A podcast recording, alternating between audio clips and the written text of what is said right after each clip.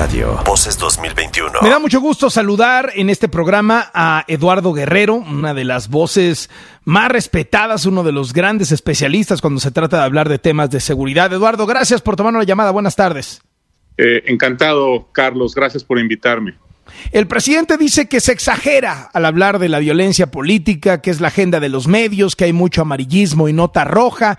¿Qué está pasando con el tema crimen y política en estas elecciones de este 2021?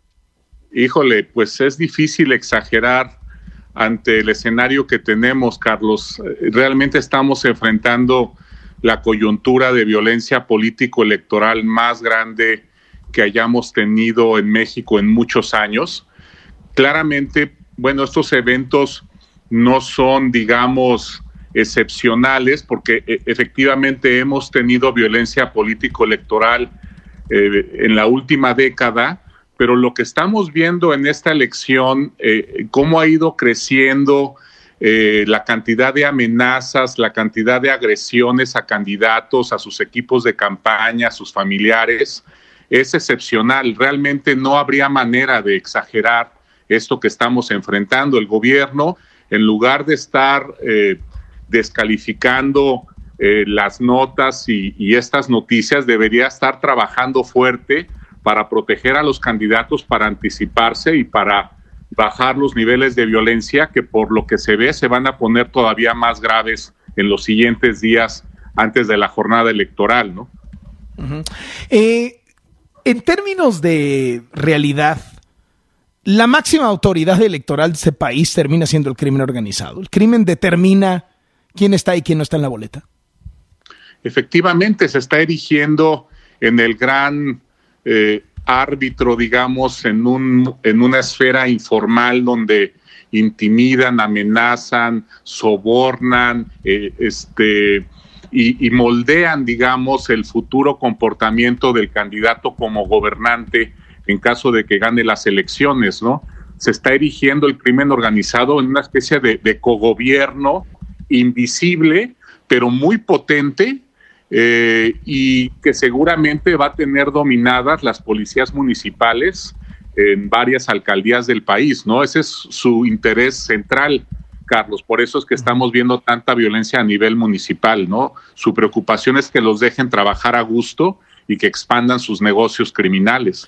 Hay distintas maneras de los cárteles, de cada cártel, de relacionarse con la política. No se tienen estrategias diferentes. Jalisco Nueva Generación, el cártel de Sinaloa, otros.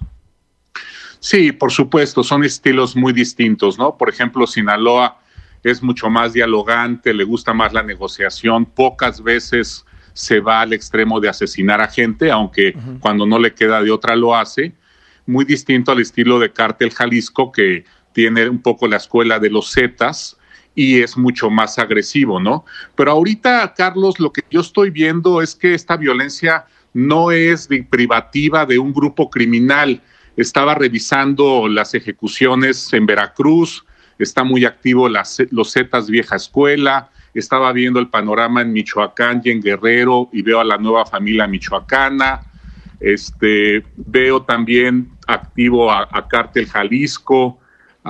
en fin, son varias organizaciones las que están de manera muy pragmática, eh, sobre todo, Carlos, eh, tratando de excluir del juego de las elecciones a aquellos candidatos que, eh, digamos, representan un desafío al statu quo, ¿no? Que su llegada al poder representaría una amenaza para cómo está funcionando la maquinaria criminal en la zona, ¿no? Por eso el 60% de los candidatos agredidos son de, de la oposición.